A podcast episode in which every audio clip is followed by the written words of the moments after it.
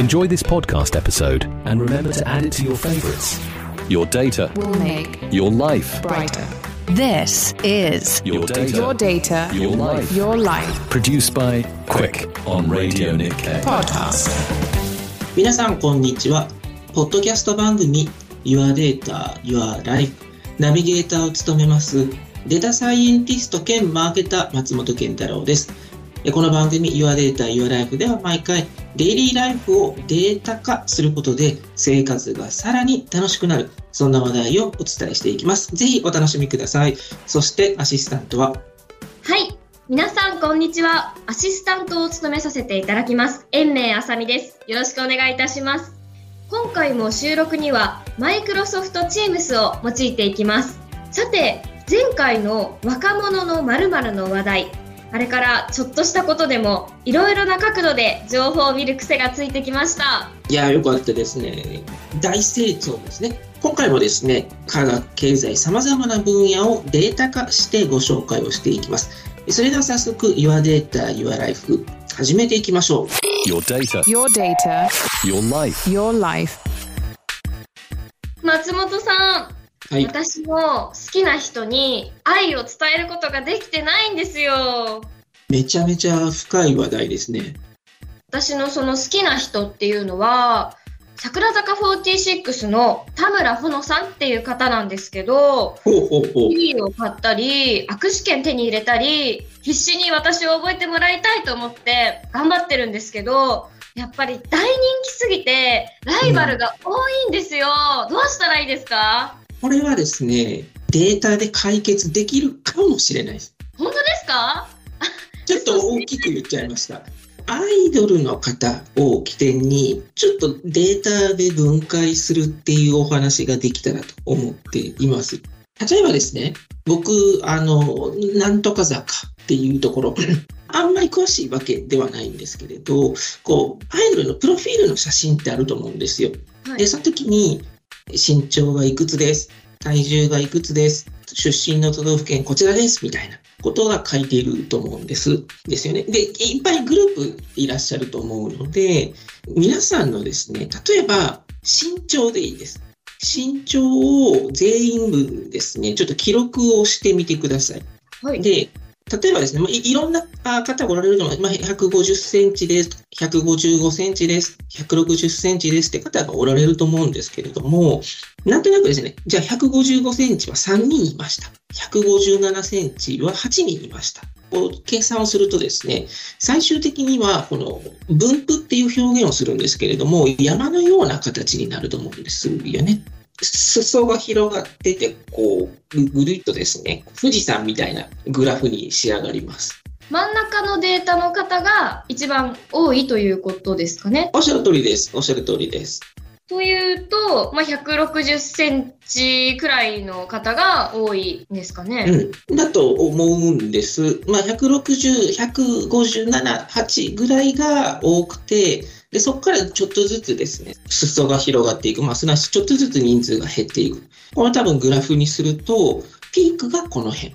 で、この辺は少ないよね、みたいなのがまず可視化されると思ってます。で、そうすると、遠目から見るとですね、遠目から見ると、なんかなだらかな山の形に普通は仕上がります。はい、そうですね。うん、そうでしょうね。ところがですね、すでに実際の例として、日本のプロ野球ですよね。で見ると、本来であればなだらかな山になっているにもかかわらず、例えば、174センチのところがスコーンと谷ができていて、175センチのところが急に増えているとかです。体重であれば99のところがスコーンと減ってて、100キロが急に増えていると。すなわち、なだらかな山になってないじゃないか。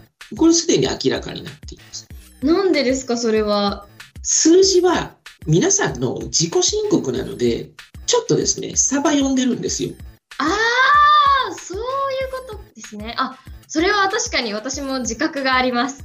確かにちょっと身長測定で151.4センチだったところをちょっと持って152センチっていう風にね、かっこつけて言ってしまうこともありますね。確かそうに。ですよね。これはもう人の心なので、僕もこの前健康診断でしたけれど、確か173.5とかですけど、こう、測るときにちょっとだけつま先上げたりとか、はいつま先はダメですよ、それは。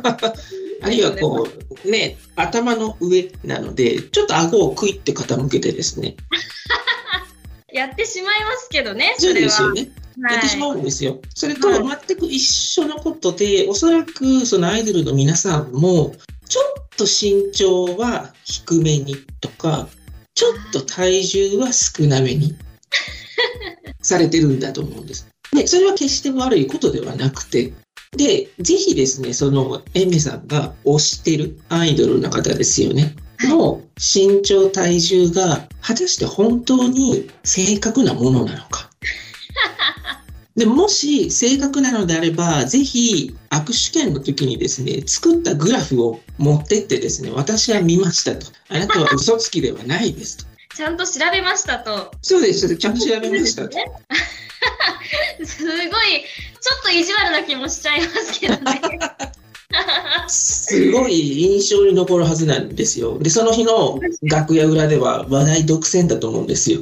心はつかめるかもしれないですけど、まあ確かにそうですね、データといっても、やっぱり自己申告なところがあるから、正確なものとは限らないっていうことなんですね。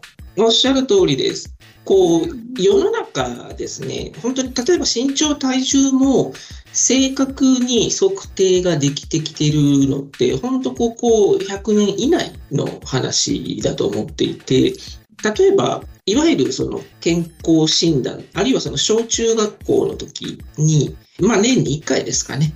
私もそうですし、エミさんもおそらくそうだと思うんですけれど、身長体重、まあそれ以外、座高とか測ってたと思うんですよ。で、なんでそれをしてたかっていうと、あの、いろんな歴史があるので、これだけが理由ですっていうことではないんですけれども、例えば、その数字を知ることで、戦争ですよね。100年前、200年前、もっと言うと300年前、400年前、国家間の戦争が行われていた時に、軍服を用意しないといけない。まさか、あの、普段着で戦場に行くわけにはいかないので。なので、軍服を用意するにあたって、どれぐらいの服を支給しないといけないか。その観点で身長、体重ですよね、を測るっていうのが行われていましたと。あるいは、こう、戦地に赴くってなった時に、なるべくこの健康な人に行ってほしい。はい。で、当然そこには、あの、身長制限がえー課されていた時代もありました。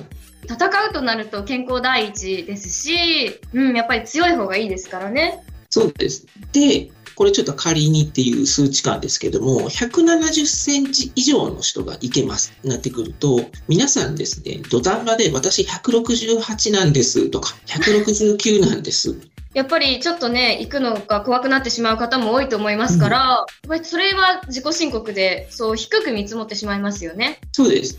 で、一個一個の数字だけを見ると、ああ、この人ちょうどギリギリなんだとかですね。まあ、体重に関しても、ああ、ちょうどこの人ギリギリ満たないね、なんですけれど、人間の体ってこう不思議なもので、まあ大体ですね、分布がこう先ほどの話の通りなだらかな山の形になりますと。で、そうすると、一個一個を見ていると違和感はない。まあそういう人もいるよね、なんですけれども、全体を集計してグラフで表現をすると、あれ？いびつな形してませんってなるわけですよね。一人一人で見てもわからないけれど、グラフで見てしまうと、その細かな修正みたいなものが分かってしまうっていうことになるんですね。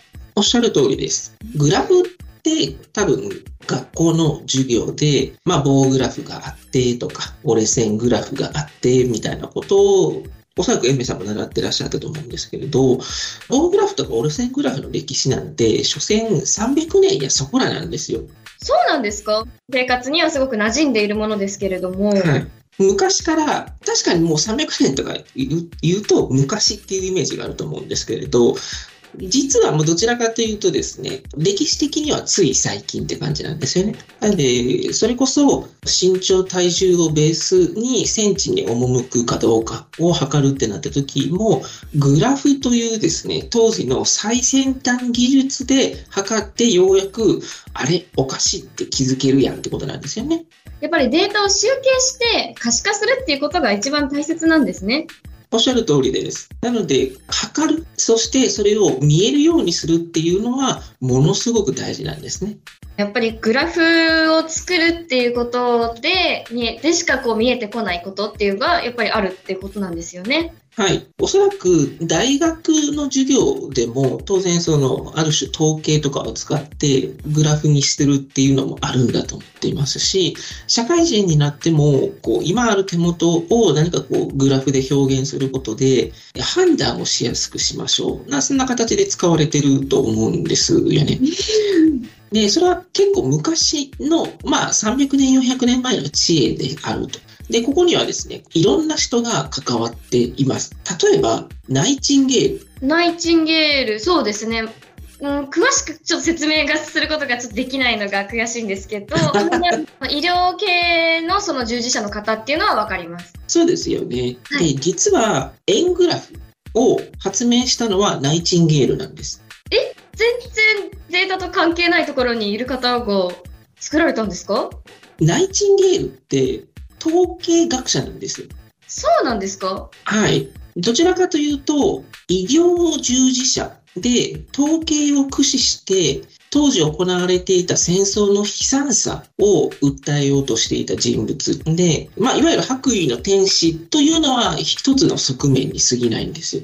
そうなんですね。データを用いて人々の、まあ、健康とか、まあ、病気とかからこう救うっていうことを考えていたんですね。そうです。円グラフの原型を、まあ、ナイチンゲールが作って、この月にはこれぐらいの被害があって、この月にはこんなことがあって、で、昔はですね、病室というのも不衛生で清潔な状況ではなかったですけれども、この衛生状態を維持した結果、負傷者の回復力みたいなのがだいぶ変わってるんですっていうのをナイチンゲールはグラフを表現してそれをですね世の中に問うてたっていう歴史があります。えー、そうなんですね全く知らなかったですそこは。っていうことはそのデータをもとに健康状態を把握して人々を救う力があるっていうことなんですね。今みたいな時代にですね、まあ、ビッグデータみたいに表現されることもありますけれど、比較的集計がしやすくなった。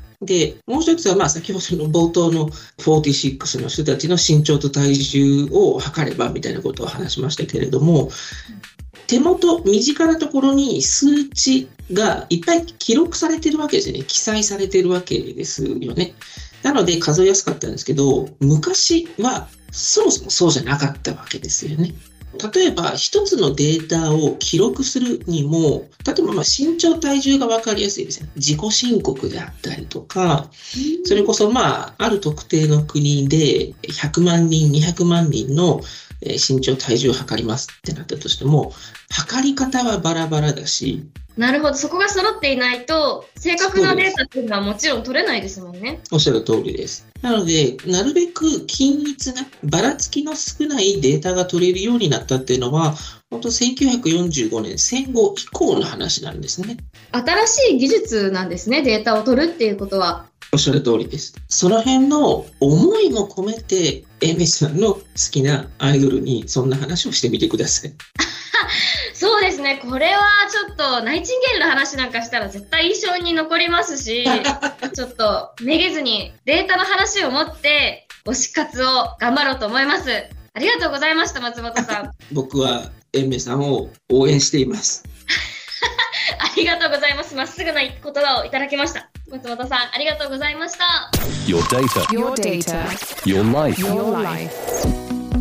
ポッドキャスト番組 Your Data, Your Life 私、松本健太郎と、延命あさみがお送りしてきましたが、そろそろエンディングです。3回目の放送、皆さんお楽しみいただけましたか？いや松本さん、今回はグラフを通してこう数値の不自然さが分かるっていうね、そのデータ化する大切さみたいなことを教えていただいたような気がします。ありがとうございました。そしてこのデータにする、グラフに表現するっていうのは、実はまあ、こう本当200年、300年の歴史しかないというところと、ただ一方でそこにはですね、この統計学者とか、まあ、今風に言うところのデータサイエンティストと呼ばれる人たちのこの悪なき戦いみたいなものが実はあったんだみたいなこともこう聞いている皆様のですね脳裏に残れば幸いだなと思っています。ね、本当にデータの面白さっていうのがこう3回目になってきてどんどん面白くなってきているのでちょっと私の推しにデータの面白さを熱弁してまいります。よろしくお願いします。次回も様々な話題をデータとともにお届けしていきます。Your Data, Your Life お相手は？ナビゲーターの松本健太郎。そして？延命あさみでした。次回もお楽しみに。Your Data, Your Life このコンテンツは企画、クイック、制作、ラジオ日経でお送りしました。